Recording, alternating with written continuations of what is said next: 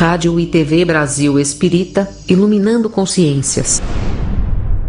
Olá, amigos queridos da Rádio e TV Brasil Espírita de Alagoas. É uma alegria muito grande participarmos deste trabalho de amor. Chegar ao seu coração falando de poesia, que é a expressão do ser. Na verdade, a nossa vida, a vida de todos nós é pura poesia, porque nós somos filhos de Deus e herdeiros de todo o universo. Estamos substituindo a nossa querida Ioiô Jatobá, que nos deu de bandeja essa oportunidade, esse trabalho lindo de falar da expressão do ser, que todo ser, na nossa maneira de pensar, é pura poesia. E diz Leon Denis que a poesia é a expressão da beleza expandida em todo o universo. É o calor comunicativo da alma que a compreende, que alcança o profundo sentido das coisas, a lei supremas, a lei das supremas harmonias e que procura penetrar as outras almas pelo meio que lhes são próprios está é, no livro Espiritismo na Arte. Agora eu pergunto a TT, a minha parceira: você acha que a poesia alcança todas as almas? Você também pensa que o sentimento da bondade tem em si a beleza e a poesia? E o que podemos dizer das pessoas que oferecem um colinho para aqueles que a procuram pedindo ajuda? Seria poesia pura? O que, que você acha, Tetê?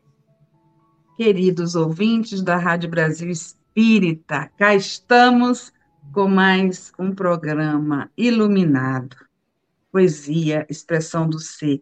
E a Leilinha acaba de me perguntar uma coisa que me deixou assim muito feliz, porque quando ela pergunta o que dizer das pessoas que acolhem, que dão colinho, e existe poesia em todas as pessoas? Existe. O ato de respirar é a poesia da máxima expressão do amor de Deus em nós.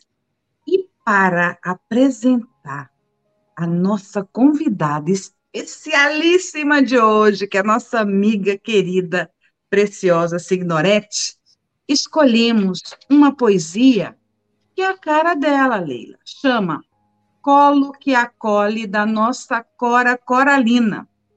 Muitas vezes basta ser colo que acolhe, braço que envolve, palavra que conforta, silêncio que respeita, alegria que contagia, lágrima que corre, olhar que acaricia, desejo que sacia, amor que promove.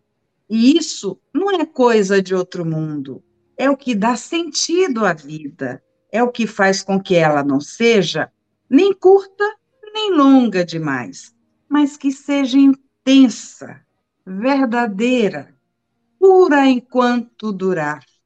E para isso, nós vamos trazer né, que uma grande parceira de Jesus, que é nossa amiga Lila. Ela trabalha no Centro Espírita Joana de Ângeles, no bairro da Barra da Tijuca, quer dizer, o bairro é Jardim Oceânico. Não, desculpe. O endereço é no Jardim Oceânico, o bairro é Barra da Tijuca. é isso aí, na cidade do Rio de Janeiro, onde atua como palestrante, dirigente de grupo de estudo, juntamente com uma parceria e também no atendimento fraterno. Seu nome representa esse ser incrível, nossa preciosa Signorete, a nossa querida Preci.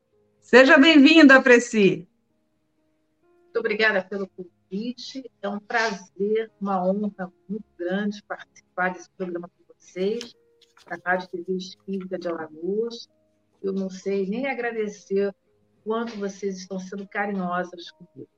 Eu espero que a gente possa bater um papo gostoso, falando sobre a doutrina espírita, que é uma coisa que eu adoro fazer. E quando é que você se encontrou com a doutrina espírita, Preci? Fala a verdade, não, não fantasia, não. Não. Você já nasceu espírita? Não, não, não. Eu sou preciosa porque esse nome, porque esse nome é de procedência espanhola. Eu sou filha de pai, mãe espanhóis, então esse nome na Espanha é comum. Não muito comum, mas é comum. Aqui não, aqui é um nome mais, mais desconhecido. Poucas pessoas conhecem alguém que contenha esse mesmo nome. Então, na verdade, a minha descendência é de uma família espanhola, católica. A minha mãe era, inclusive, vizinha da, da paróquia da igreja, né? Então, era uma família muito, muito católica.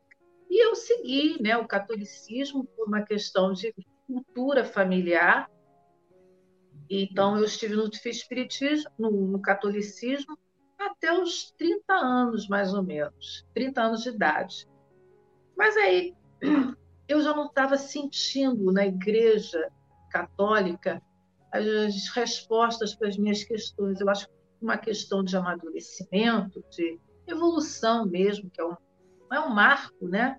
A gente sente vontade de ter outras é, respostas na vida da gente, a gente não se sente totalmente preenchida com aquilo que a gente conhece. E aí eu procurei um lugar onde eu encontrasse esse, essas respostas. Mas não foi assim uma coisa de estalo, não. Eu fiquei um tempo amadurecendo essa ideia, e aí eu tive um probleminha de saúde, e quando o calo aperta, né, digamos assim, né, a gente pensa quais são as atitudes que eu poderia tomar para poder resolver essa questão. E aí, não sei, eu tive um chamamento, uma vontade muito grande de sentir Jesus mais perto. E aí eu pensei, eu acho que eu vou assistir uma palestra naquele centro, que era um centro próximo da casa onde eu morava na época. Era, esse centro existe até hoje, tem mais de 60 anos de existência. Quem conhece o Rio de Janeiro é o Centro Ramatiz. E aí eu fui a esse centro, é um centro muito grande, né, onde eu morava, na Tijuca, um bairro aqui do Rio de Janeiro, e é uma casa muito grande, recebe em torno de 2.500 pessoas no dia de passe para atender uma legião de médios, um grupo enorme de médios trabalhando na casa. E eu fiquei muito encantada com aquilo. E aquilo foi me chamando a atenção. E aí eu fui uma vez, fui a segunda, fui a terceira. Aí quando eu vi, eu estava indo toda semana, porque eu me sentia bem lá. Eu e meu marido também, me acompanhando, né? Eu assisti as palestras, aprendi muito com aquelas palestras, os palestrantes muito bons, eram voluntários da casa, mas profundamente conhecedores da doutrina. E aí eu pensei, poxa vida, eu vou fazer o tratamento espiritual daqui, porque de repente, quem sabe, né? Eu recebo uma ajuda, do plano espiritual para melhorar a minha saúde. E foi o que eu fiz. Eu me pedi para fazer o tratamento espiritual da casa. Só que o tratamento espiritual dessa casa leva em torno de nove meses. Nove meses de entre de várias etapas no decorrer desses nove meses acontecem lá. Você passa por uma situação, depois você vai para outra, enfim. Quando eu percebi, eu estava na frente do presidente da casa, porque depois, na época, ele já é falecido, o senhor Antônio, ele fazia uma vidência para cada pessoa que terminasse o, o, o, tratamento.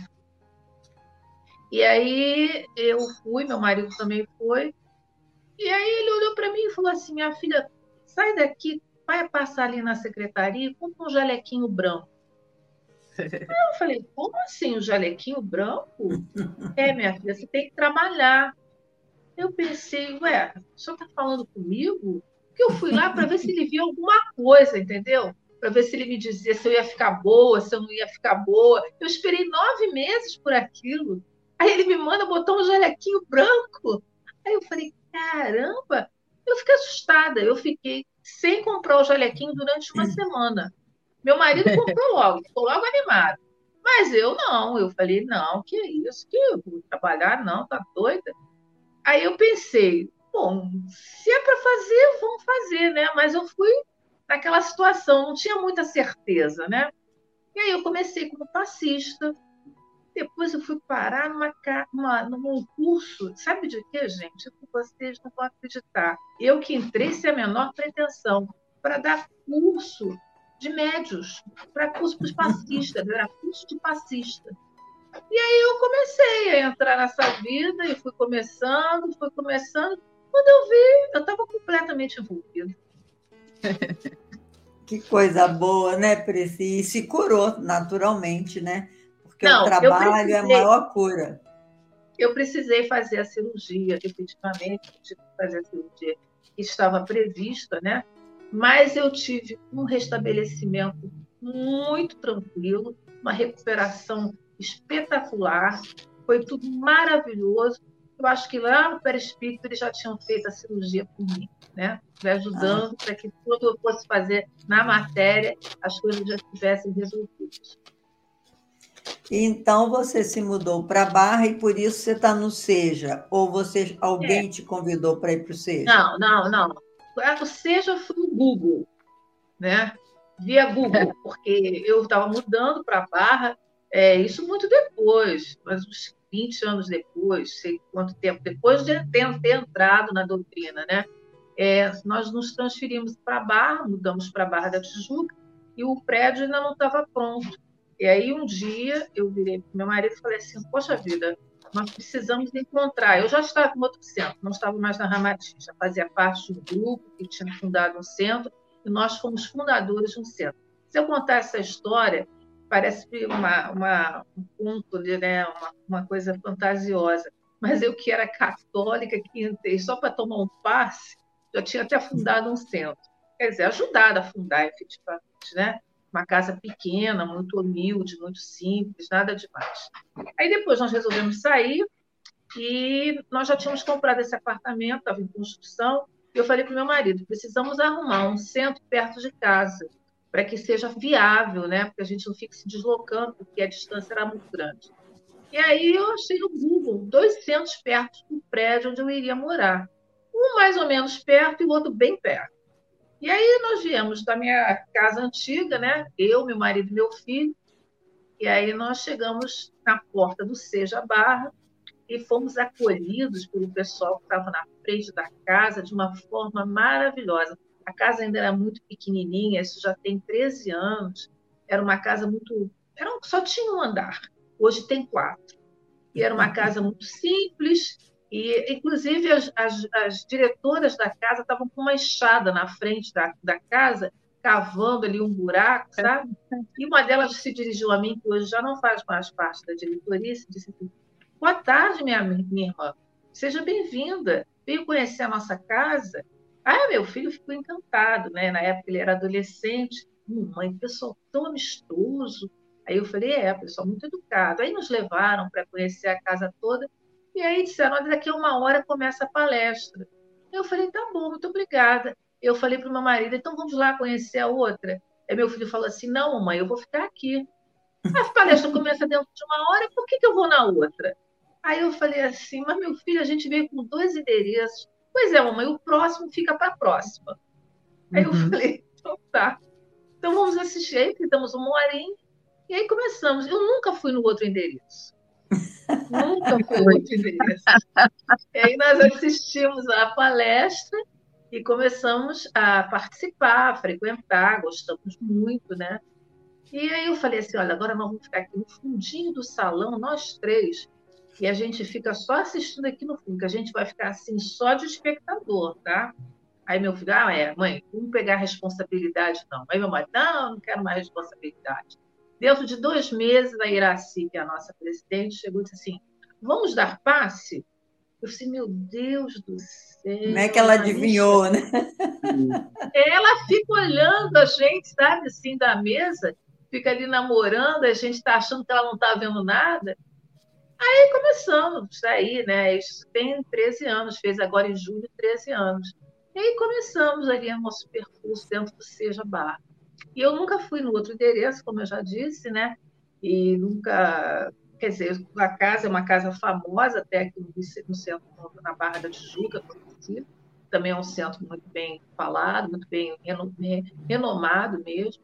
mas eu nunca tive a oportunidade de ir lá. E eu acho que eu estou muito bem. Até hoje me atendeu perfeitamente, e onde eu me sinto realmente em casa. Que maravilha, Preci. É, agora, uma outra perguntinha.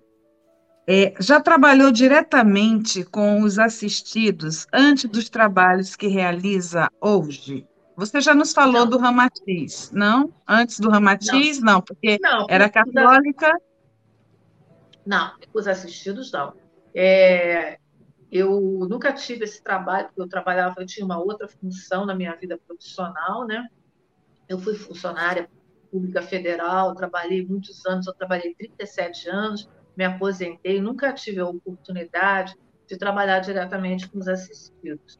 Então, minha função não permitiu esse tipo de trabalho, até porque era um trabalho diário, todos os, no horário com é, expediente integral, e só me restava final de semana, então tinha muito pouco tempo para me dedicar a esse tipo de coisa. Ah, hoje, até aposentada, né, já estou aposentada há algum tempo, já tenho seis anos, fez esse ano, é que eu estou tendo a oportunidade, tempo para me dedicar mais a fazer as coisas que eu quero, né? Porque agora é a minha vez, né? Agora eu já fiz a minha parte profissional, agora é a minha vez de fazer o que realmente eu tenho prazer e eu gosto. Quer dizer, é uma gostava delícia. de trabalhar, mas era um trabalho material. Agora é um trabalho sem retribuição financeira, mas tem um outro tipo de retribuição. É verdade, Preci. É interessante quando a gente busca uma casa espírita é, e que a gente é acolhido assim imediatamente, é porque é o caminho mesmo, parece que é um reencontro, né? A Iraci é. também, antes, eu, eu trabalhava no, no SEMA, a Iraci, quando eu fui lá conversar com ela um pouquinho, porque a gente já se conhecia pelas entrevistas na rádio, entrevista na TV Nova Luz, eu trabalhava na TV Nova Luz, aí fui conversar com ela, ela falou assim para mim, Leila, eu estou precisando demais de você aqui eu vou abrir um curso. Você quer dar um curso para mim? Então, então, eu falei assim, bom, eu fiquei até sem voz, porque eu falei, eu, eu fui lá para fazer palestra, eu ia lá fazer palestra na casa dela. Logo que eu mudei para o Rio, eu ia no, lá no Seja para fazer palestra. E estava trabalhando no Terreirão, no, na TV Nova Luz. Quando eu fui é, fazer palestra na casa dela e falei com ela que eu estava com uma ideia de abrir um grupo mediúnico, porque eu estava com saudade de trabalhar mediunidade. Ela imediatamente falou assim: não, não, vamos começar pelo estudo, vamos abrir um curso. E, e aí eu comecei lá no Seja dessa forma, junto com a Jane, né? É, não, como é que é o nome dela? É, Jane. É a Jane. A Jane, a Jane, Jane, Jane Angelice. Angeli, pois é. Então é. parecia que a gente já se conhecia assim milhares de anos e que exatamente eu, eu tinha que fazer aquilo.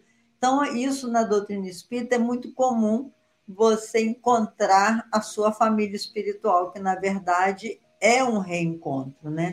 Aí eu queria é te verdade. perguntar uma coisa assim, como que você se tornou essa pessoa tão acolhedora? Quem era na sua família, assim, que oferecia colinho? Era sua mãe? Era sua ah, não, irmã? Você tem irmã, Priscila? Tem, tem. Então, como é que você. Não, a, minha, a, ah, diga. A, a, família tem poucas pessoas. A minha família é uma família pequena, não é uma família grande, não. A família se limita a um grupo de pessoas que cabem nos dedos das duas mãos, porque os meus pais são filhos únicos. Então, nunca tive tios, né? por consequência, nunca tive primos. Então, a família é reduzida, pequena. E a única pessoa assim, mais, mais assim, que eu me lembro, mais, mais acolhedora, era minha avó, que tinha o mesmo nome, né? Eu tenho o mesmo nome que ela, meu nome é em homenagem a ela. E a minha mãe também, muito acolhedora, uma pessoa muito, muito meiga, muito, muito carinhosa, uma pessoa que sempre trabalhou dentro de casa, nunca teve nenhum tipo de trabalho fora de casa, mas sempre acolheu a todos nós, sempre foi muito. É uma pessoa que se doava muito, que sempre estava disposta a ajudar, e ela não faz. Uma pessoa de uma entrega absoluta, né? Eu não me julgo nem merecedora de ser comparada a ela, porque ela realmente, para mim, é top. Mas eu acho que isso é uma coisa que vem com a gente, é uma coisa nata eu me lembro, isso está na minha lembrança, ah, na minha memória afetiva, né? Que nós tínhamos uma vizinha, quando eu era bem pequena, isso eu tinha 5, 6 anos de idade, porque eu me mudei depois dessa casa, eu tinha 9 anos, eu tinha 5, 6 anos de idade. Nós tínhamos uma vizinha em que, infelizmente, o marido dela abusava dela e ele trazia para ela muitos problemas, ele bebia e ele maltratava ela fisicamente. E ela apanhava naquela época, né, tantos anos atrás, não tinha essa coisa de denunciar, a mulher se calava, né? E ela chorava muito. Eu me lembro uma vez, na minha, na minha inocência, mas isso está muito gravado na minha mente. Isso não é, é coisas da minha, da, minha, da minha fantasia, não. Isso é real, isso está dentro de mim. Ela encerando a escada de joelhos, uma escada assim enorme, ela morava no primeiro, nós morávamos no segundo, mas ninguém tinha elevadora da escada, né? Era um sobrado. E nas escadas dela, ela encerando, e eu, cada degrau que ela descerava, eu descia junto com a, a meu bumbum, junto com ela, entendeu? E eu consolando ela e limpando as lágrimas dela. Eu tinha 5, 6 anos de idade se eu tinha escrito, entendeu? E isso ficou, e ela ficava, eu abraçava ela, consolava ela. Então, eu acho que isso é uma coisa que vem de você, é uma coisa natural, espontânea. Você não tem como explicar, isso já vem com você, da tua natureza. Eu não me importo se as pessoas vêm conversar comigo, me contarem coisas, se abrirem comigo, falarem coisas pessoais. Eu sempre tenho muito cuidado, sempre tive muito cuidado, mesmo quando criança, de não repassar qualquer coisa que me fosse contada. Isso eu tinha, ninguém precisava me dizer. Então, a pessoa podia dizer, dizer o que quisesse, porque eu não fazia transferência dessas informações. Nem para minha mãe eu contava isso. Eu acho que nem minha mãe sabe dessa história. Estou contando agora para vocês porque veio na conversa e hoje em dia elas não existem mais. Isso não tem nenhuma importância. Mas é, é, eu acho que é da natureza, do ser humano. Tem pessoas que vêm com essa vontade. Não, não faço por, por uma questão premeditada, nem por nada, não. É da minha natureza. É sensível a isso, né? E você, quando você acolhe nesse atendimento fraterno, que eu acho o atendimento fraterno maravilhoso, você poder secar a lágrima de alguém, é, porque no atendimento fraterno, meus irmãos, a gente não pode dar opinião na vida do outro. A gente tem mais é que acolher e ouvir, é o que a Preci falou. Porque a gente não sabe a história do outro e se realmente o que ele está contando realmente se passa ou se é da imaginação, porque sempre no primeiro contato o ser humano busca muito é, se camuflar ele se camufla até para ele mesmo, né, Preci? Eu já fiz atendimento fraterno e eu sei como é que é. A pessoa chega e conta aquele problemão enorme que ela está vivenciando, mas no fundo, no fundo, não é nada daquilo. Parece que o mundo espiritual abre assim para gente o que realmente está acontecendo naquela alma. Então, é, você não pode dar um diagnóstico e tampouco aconselhar alguma coisa, mas é como uma terapia, você tem que buscar da própria pessoa a solução. Sempre é, é, dar a pergunta que ela faz, perguntá-la também, mas o que, que você acha disso? Como é que é isso e tal? Tem toda uma, uma tecnologia, vamos dizer, uma pedagogia de ligar com, lidar com sofrimento alheio. Mas a pergunta que eu quero te fazer é o seguinte: você consegue sair sem sofrer diante daquele sofrimento? Porque as pessoas. Tem pessoas que realmente sofrem muito e por isso vêm buscar ajuda. Como é que você faz para você não ser atingida né, com o coração bom que você tem, não ficar machucada também com aquele relato? Como é que é que você faz para sair ilesa, digamos assim, de cada acolhimento, né? Olha, Lili, eu acho que esse atendimento fraterno, que eu já faço até antes da pandemia, eu acho que a pandemia durou dois anos e meio, eu acho que eu já fazia dois anos antes da pandemia começar. Não tenho nem, nem ideia, não marquei a data de como foi que nós começamos, que eu comecei isso, convidada pela Iraci. Também foi outro convite que eu achei que não sei, eu, será que eu dou conta? O que eu acho é o seguinte, eu depois, quando chegou a pandemia, a Iraci fez um grupo pequeno, nós somos, éramos em torno de 10, alguns já saíram da casa, mas ela fez um grupo pequeno para fazer o online. Então, eu fiquei durante a pandemia toda fazendo online. As pessoas ligavam, né? o telefone estava no Instagram, no Seja, no site do Seja também, nas mídias sociais, né? E as pessoas ligavam para esses números que estavam lá, e tínhamos em torno de quatro, cinco pessoas disponíveis. E uma delas era eu. O que faz esse atendimento fraterno, para mim, pessoalmente, é que eu aprendo todas as vezes que eu faço. Toda semana eu aprendo coisas novas. E eu digo para mim mesma quando eu acabo: gente, eu não tenho problemas. Uhum. Porque você escuta coisas que você diz assim, mas será que é possível? Nunca acredito, é, é improvável que eu tenha ouvido isso. Coisas de todos os tipos, né? Sofrimentos da alma, sofrimentos de todas as espécies. E ali é, um grande, é uma grande escola. Eu, particularmente, eu acho que é um trabalho em que você tem uma vivência, um aprendizado enorme. Você que já fez atendimento fraterno sabe muito bem disso que eu estou falando, né? E as pessoas que estão nos vendo, ouvindo também é, podem entender o que eu quero dizer. Ali você ouve histórias das mais diversas. E é interessante isso que você falou, realmente é verdade. Quando você vai conversar com a pessoa e você a recebe, ela, você diz assim: o que, que eu posso te ajudar? Por que, que você procurou o atendimento fraterno?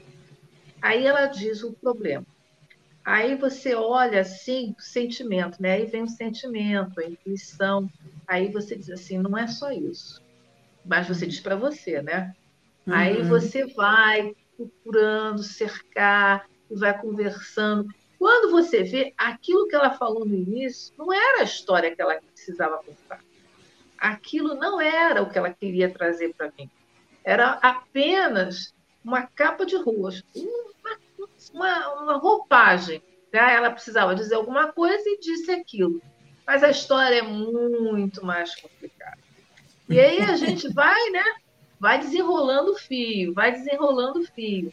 E às vezes eu fico assim, meu Deus do céu, a Iraci dá um tempo X para a gente atender, mas, meu Deus, é tão difícil de atender, que às vezes quando está batendo para fazer o tempo, que a gente tem que atender várias pessoas, o tempo é limitado, a pessoa começa a ter uma crise de choro. Aí você vai fazer o quê? Minha filha, para de chorar porque está acabando sua hora. Não, a gente tem que acolher, né? A gente tem que é. trazer a pessoa para o acolhimento, que é justamente para isso que nós estamos ali. Essa é a nossa função, o nosso papel. E aí você tenta conversar com a pessoa. O que eu tenho tra trazido para a minha vida de gratificante nesse tratamento, nesse atendimento fraterno que eu tenho feito, é que eu fiz assim relações incríveis. É impressionante. Eu tenho todos os registros, porque a Iraci colocou como regra que a gente atenda fraternalmente as pessoas mas só por áudio ou digitando. A gente não pode é, atender telefone, não pode conversar. Por uma uhum. questão de segurança, para que depois não diga, ah, fulana de tal disse tal coisa, disse, não disse, e fica aquele embate. Então, para que tudo fique registrado, para a segurança da própria pessoa e da pessoa que está atendendo, é uma questão de segurança, a gente compreendeu perfeitamente. Se você pegar todos os registros, todos os atendimentos que acabei fazendo, já não sei quantos foram em quase dois, três anos, né? Porque eu continuo fazendo online. Todos os atendimentos que eu faço, seja de homem, de mulher, sempre no final, muito obrigada, agradecendo. Muitas botam coraçãozinho, mãozinha, aí no dia seguinte manda bom dia, boa tarde. E aí fica, sabe, naquela relação. Às vezes liga de novo, procura novamente. Por quê? porque apareceu alguma coisa, a pessoa quer conversar, eu já sei do que se trata, ela quer falar comigo. Aí eu digo, vai no Seja, eu boto você no tratamento espiritual. Aí ela vai no Seja, aí ela quer falar comigo. Aí o pessoal, ah, quer falar com a pessoa? Não, gente, aqui é o atendimento online, eu peço para me procurar. Não é preferência por ninguém, não.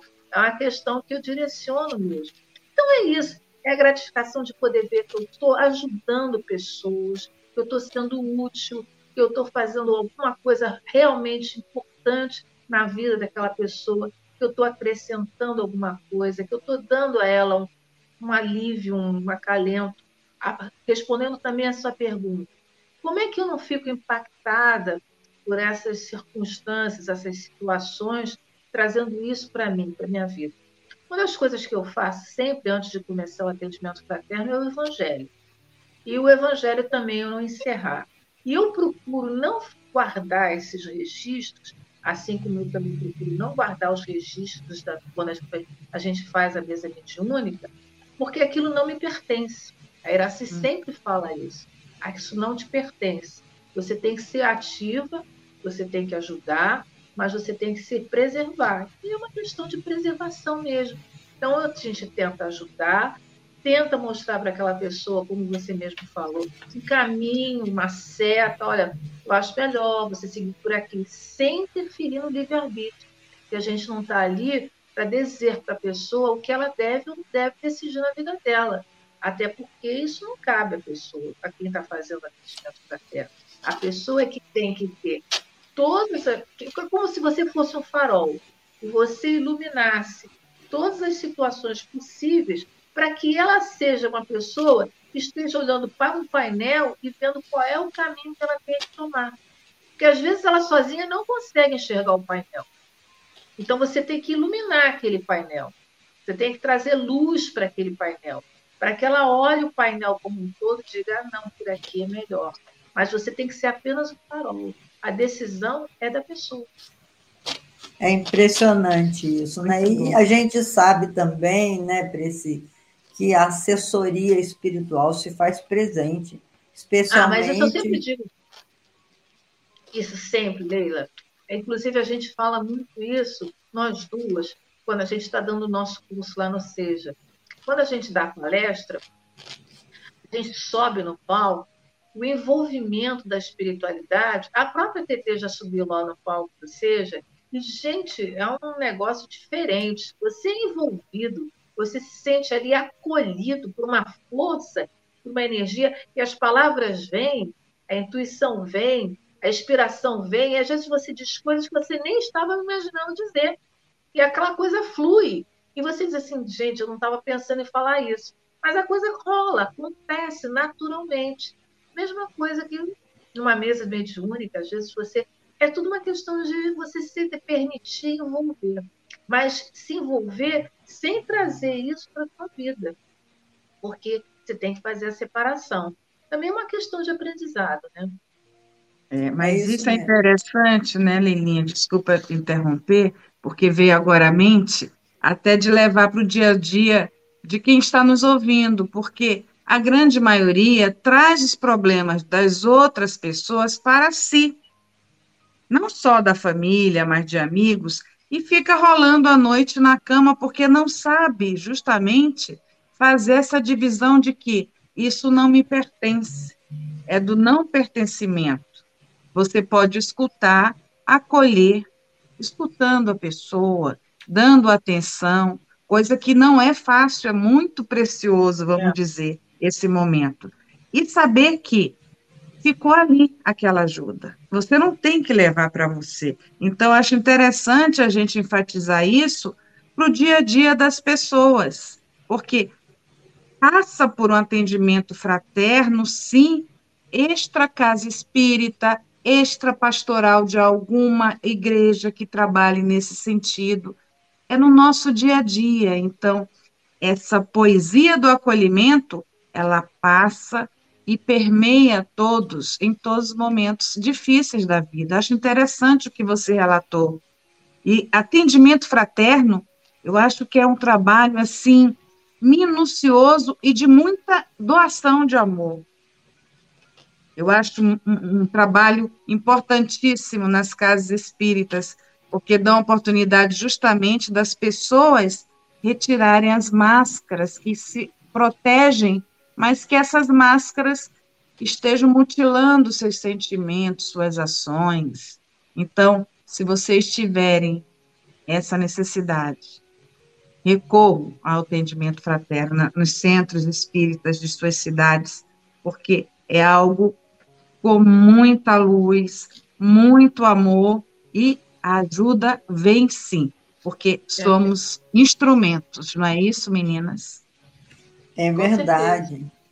E aí, Prisci, você também é médio, é palestrante, mas é, quando você percebe que o, a pessoa que veio para o atendimento fraterno está acompanhado de um obsessor, porque muitas vezes a gente percebe, não só no olhar, mas também na, na tensão nervosa que a pessoa está vivenciando, e muitas vezes nem consegue falar direito o que está acontecendo, tem como você encaminhá-la para o tratamento desobsessivo sem assustá-la, né? Porque vou dizer isso porque uma certa feita eu atendi uma pessoa na casa espírita e ela falou assim para mim, Leila, eu vim aqui porque eu estou desesperada, porque na outra casa espírita que eu fui, a pessoa que me atendeu disse que eu tenho 13 obsessores. Então eu estou com tanto medo que eu não Já consigo contou. nem ir ao banheiro sozinha. É, eu não consigo nem ir ao banheiro sozinha. Então, esses absurdos, muitas vezes, acontecem.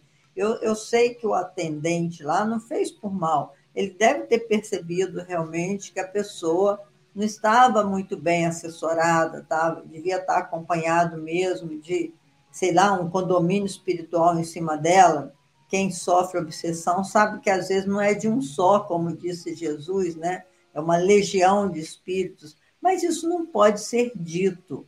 E aí eu queria saber, quando você percebe qual é a conduta a tomar com relação àquela pessoa sem amedrontá-la, mas qual é assim o aconselhamento que é dado quando você percebe aquele envolvimento espiritual bem ostensivo que a gente está, a gente percebe. Ou você nunca atendeu pessoas assim? Ah, meu Deus! Nossa Senhora! É a coisa mais fácil de receber isso. O que acontece é o seguinte, você fala muito bem, tem pessoas que vão pela casa, por uma casa espírita, como eu fui também, como eu comecei, sem nenhum conhecimento da doutrina. E aí não chama nem de obsessor, diz que é imposto, né? Então, é aquela coisa, né? É, verdade. Então a gente pensa, ah, eu estou com imposto, já recebi esse tipo de questão, né? eu estou com imposto. E aí essas pessoas, elas não tendo nenhum tipo de informação, fica difícil você, num atendimento fraterno, que é um tempo que a gente tem limitado, como eu já disse, a gente explicar o que é, é um obsessor, né? Então, se você disser, provavelmente você vai assustá-la. E isso não é bom, isso não é legal, isso não, isso não é, não é produtivo, não ajudará nem nada a pessoa ao contrário, ela vai ficar assustada, vai ficar com medo. Eu faço o seguinte: nós temos algumas alternativas de ajuda.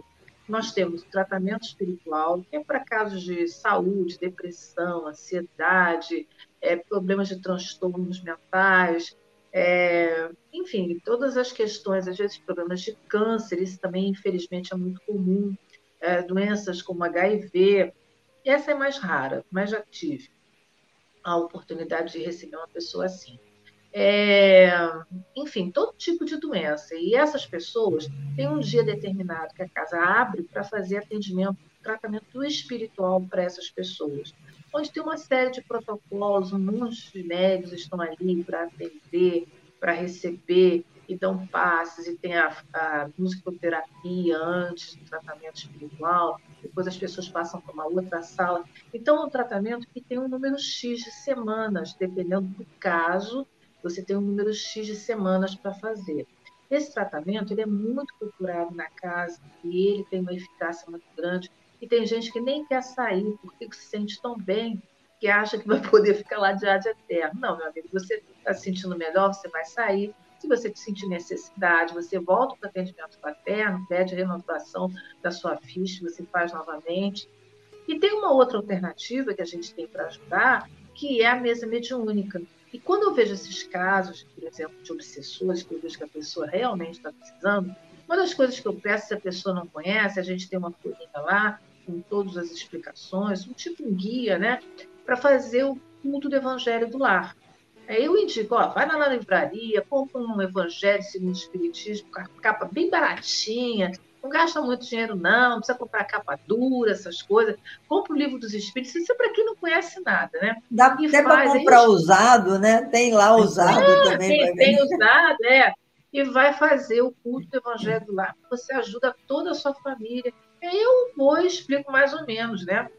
Eu peço sempre. O Evangelho sempre eu peço para a pessoa fazer e coloco a pessoa na mesa mediúnica. Aí eu coloco para a pessoa que não conhece nada, que eu percebo que vai ficar assustada, a seguinte situação: olha, nós vamos botar o seu nome na oração e pedir que se tiver algum irmãozinho atrapalhando, alguma interferência espiritual, que seja encaminhado, mas fique tranquilo, nós não vamos é precisar que você retorne, esse tratamento é feito por um grupo de médios da casa, é um trabalho interno, tudo é verdade para a pessoa já não ficar preocupada. Mas eu preciso vir? Aí, não, você não precisa vir, você não vai participar, entendeu? Então a pessoa sai de lá e vai sair mesmo. Aí eu digo, não, vai ser encaminhado, se tiver, meu amigo, não estou afirmando que vai ter, se não vai ter. Os planos espirituais vai saber orientar da melhor forma. Então, eu tento é, trazer esse papo assim o mais leve possível. Para uma pessoa que eu percebo que já tem um conhecimento, que é seguidora da doutrina, eu falo que realmente você, eu vou levar para a mesa mediúnica. E a pessoa fica agradecidíssima. Ai, que bom, era isso que eu precisava, era isso que eu queria. Vai fazer mesmo? vou pedir aqui para você. Aí eu coloco o nome da pessoa, o endereço, tudo direitinho, os dados. Às vezes as pessoas vão já precisando e pedindo. Então, mas quando a pessoa não conhece nada, é justamente isso que você falou. Eu procuro ser o mais tranquila possível para que a pessoa não fique assustada, efetivamente. Mas não deixe de colocar, porque eu percebo que a pessoa precisa. Entendeu? Agora vamos mudar um pouquinho o rumo da prosa, falar de poesia. Tem algum poeta da sua preferência que você goste muito? Você poderia, assim, ler um verso de algum poeta que você gosta? porque a gente adora poesia, a gente sabe que tudo é poesia, viver é poesia, estar presente aqui é uma verdadeira poesia, você é um doce de pessoa, é uma poesia. Então, agora nós vamos falar um pouquinho dos poetas, né, Tete? Perfeito, vamos lá, Priscila. Olha, você me disse que eu tinha que escolher um poema para ler, né? uma poesia, algo que né, enriquecesse o nosso momento. Eu tenho um livro que eu amo e ele é um livrinho bem fininho, que é Paulo Estevam. É um bem assim, fininho, assim, né? Assim, né? Bem fininho, né? Vou mostrar aqui para vocês. Ó. É fininho, entendeu? É fininho. É. Aqui está todo cheio de anotações. E o que acontece?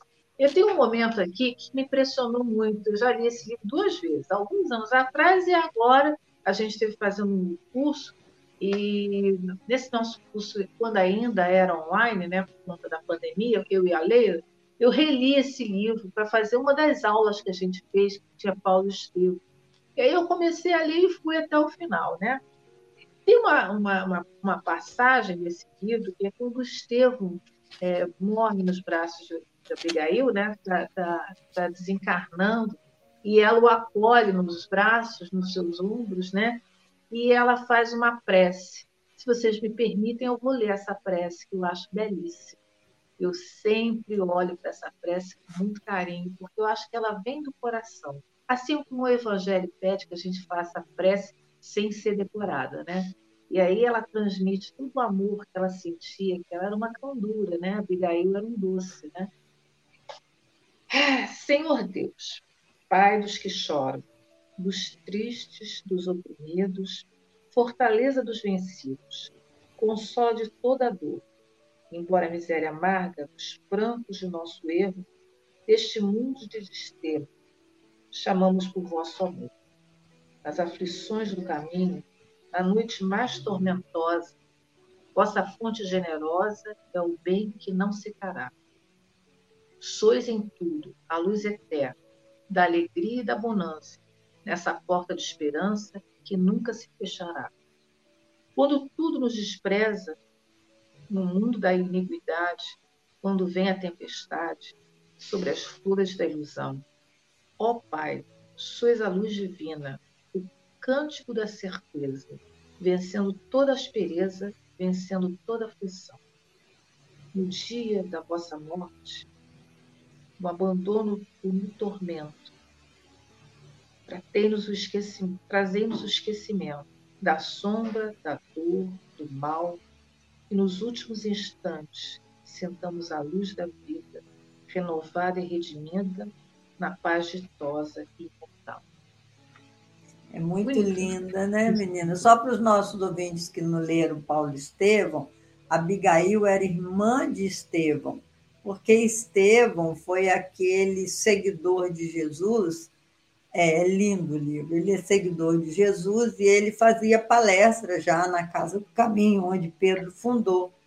E Paulo foi assistir uma prédica de Estevão em um misto de ciúme e inveja porque ele, ele conseguiu identificar em Estevão um orador melhor do que ele. Ele é. era um doutor da lei, ele falava muito bem. Então, quando ele viu Estevão naquela forma grandiosa de falar, envolvendo aquela multidão, ele, ele era o perseguidor dos cristãos, que ele acreditava na, no fundamentalismo da lei, e Jesus, para eles, não tinha nada a ver com Messias. Então, ele começou, ele viu a força do, de Jesus naquele momento, quando Paulo Estevão começou a fazer a prédica dele. Então, ele perseguiu Estevão e condenou Estevão a ser morto por pedradas. E ele era noivo de Abigail, sem saber que Abigail era irmão de Estevão, porque os dois mudaram de nome, porque foram adotados por uma família quando o, o, Império Romano roubou a casa deles, pegou o terreno, aquela coisa toda, eles foram criados por outro e Estevão havia mudado de nome porque ele foi mandado para as galés, sei lá, para aqueles barcos, né? E, e ele salvou a vida de um intendente romano. Aí esse intendente romano libertou ele, porque ele tinha se tornado escravo. Ele foi libertado e conheceu o cristianismo e começou a fazer palestra a respeito do cristianismo. Paulo, então, que era Saulo, né, de Tarso, ele ainda não era Paulo, ele era Saulo, ele perseguindo os cristãos, ele mandou matar o Estevão pauladas. E o susto da Abigail é uma coisa impressionante. Esse livro é maravilhoso, é lindo demais, porque quando ela viu que aquele Estevão, que o seu noivo mandara matar, era o seu próprio irmão, olha que prece que ela ainda proferiu. A, né? A, a, a partir... Que grandiosidade, né? Que grandiosidade, né? Que grandiosidade ela fazer aquela prece, e maior ainda é o Emmanuel, que contou toda essa história para Chico Xavier com essa beleza toda que o livro é uma verdadeira poesia, né, Preci? Nós te agradecemos Ai, muito a sua lembrança de você trazer, relembrar essa poesia para o nosso programa. Então, meus irmãos, esse livro que Preci nos aconselha é simplesmente maravilhoso. Se você ainda não leu, vale a pena, não importa a sua religião, vale a pena você ver a trajetória de Paulo e Estevão né? E conta também, Precium, aquele momento em que Paulo está lá na, na, desolado, porque ele voltou para a casa do seu pai, depois que ele encontrou Jesus, depois que ele encontrou com Gamaliel, que é lindo o encontro dele com o, o chefe lá da sinagoga, né? depois que ele foi procurar o seu pai a sua mãe havia desencarnado, e o seu pai falou: Meu filho, você tem que escolher entre o Nazareno e eu, porque o pai dele era uma figura romana importante, e ele então sai de casa e fica chorando na rua, sem saber o que fazer da vida, que ele já se tornar, já tinha encontrado com Cristo, já tinha ido para o deserto meditar e tal. Aí aparece para ele Abigail e Estevão. Conta um pouco desse momento que também é tão lindo que você assim chora horrores de lembrar de lembrar. É, porque eles, na verdade, eles, eles se encontram, né? E ele fica sem saber como se comportar diante dela, né? O Estevão, né? No caso, ainda era Saulo na época, ele ainda não tinha Não, Estevão não, Paulo, que ainda Paulo, era Saulo. Tinha, é. Ele ainda era certo. ele não tinha se transformado, não, não tinha se transformado no, em Paulo, ainda era Saulo, né? Então, na verdade, esse livro me remete a, ao amor, né? Esse amor dos dois, essa pureza, essa, essa delicadeza, né? É um amor puro, um amor é, que transcende, né? Um amor que não não não se explica em matéria, ele é apenas é um sentimento mais rico, mais nobre em toda a sua essência. E isso é, é, é o que você falou desse livro, que transmite esse livro, é uma ao mesmo tempo uma coisa muito terna, muito doce, é você fica, em, fica é, eleva, elevada né, dos seus sentimentos com a bravura desse mártir, né, desse missionário que Jesus colocou no plano da Terra.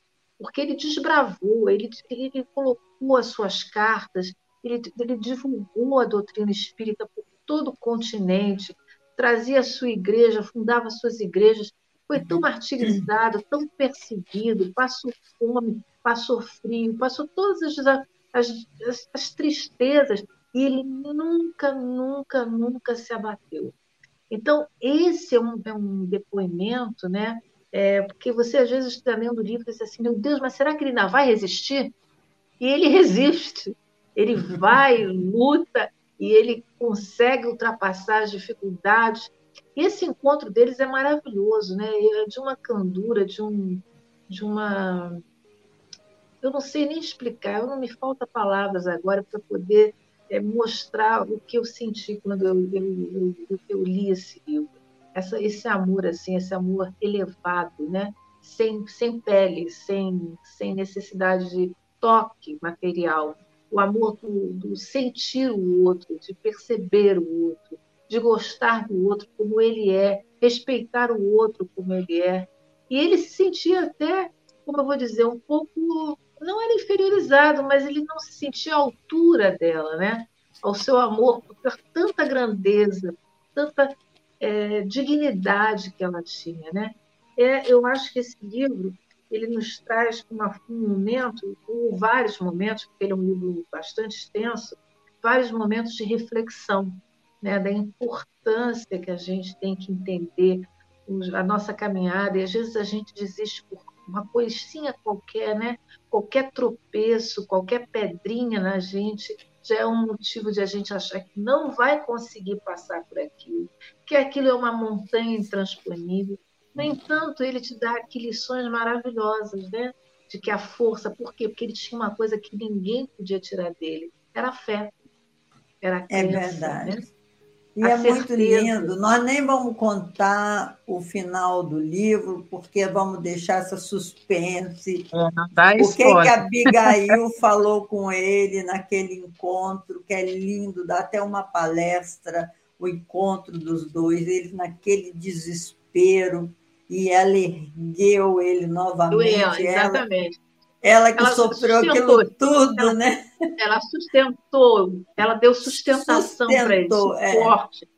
Ela suporte, suporte para ele. E aí ele e se essa... tornou esse, esse líder religioso que, que é incrível você ver a caminhada de, de Paulo de Tarso, quando ele se tornou Paulo. É lindo demais, meus irmãos. Vale a pena. Eu não sei se eu não sei se tá qual o momento do livro que é mais é, mais tocante, porque ele tem vários momentos. A entrada dele em Damasco também é maravilhosa, né? Eu li três vezes aquela entrada. Ele é maravilhoso. É... E, é... E, e, como que o Chico Xavier é que às vezes algumas pessoas, alguns estudiosos falam isso, que se o Chico não tivesse feito mais nada, só tivesse ah. feito esse livro, ele já justificava a existência dele. E, no entanto, olha a quantidade de bênçãos que esse missionário de Jesus, chamado Francisco Cândido Xavier, deixou ao mundo. Né? Então, meus é, irmãos, nós quatro, estamos.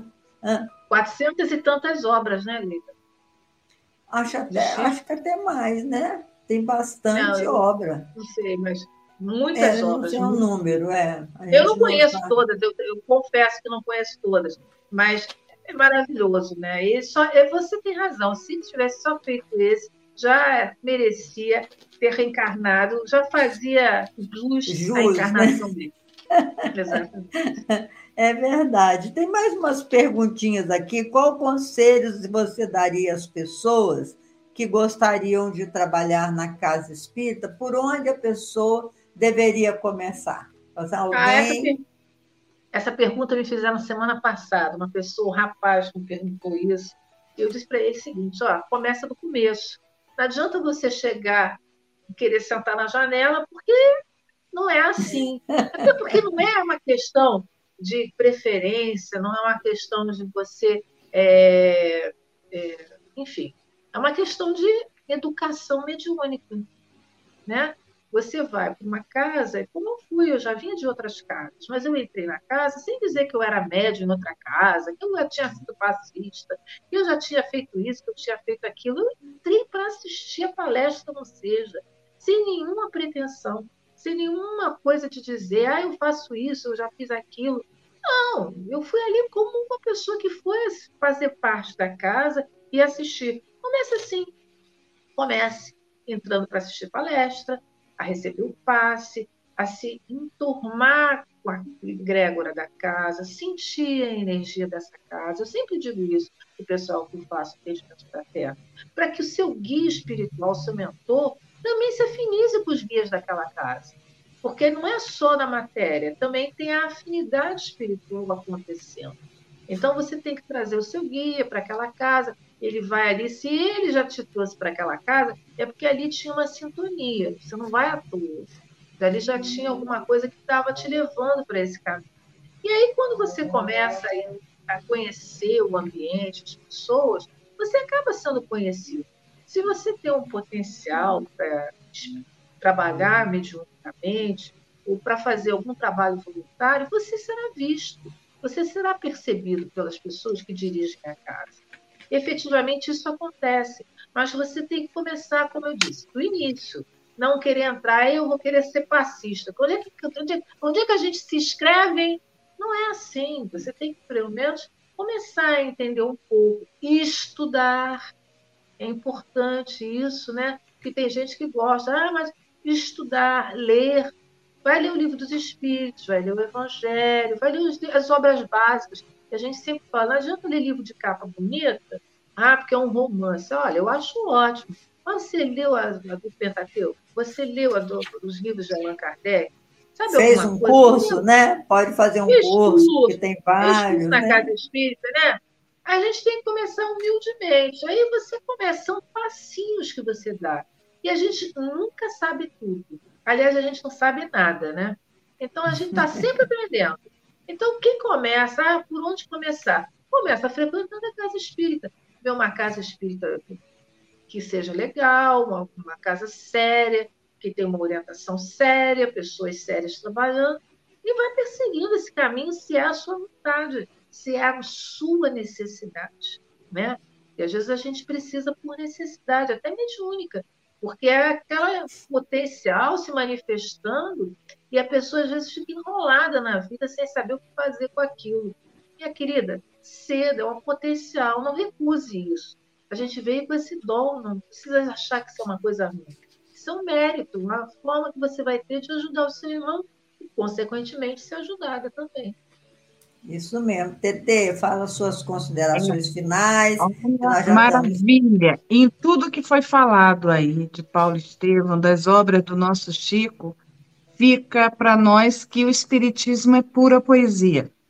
É pura poesia, expressão do ser.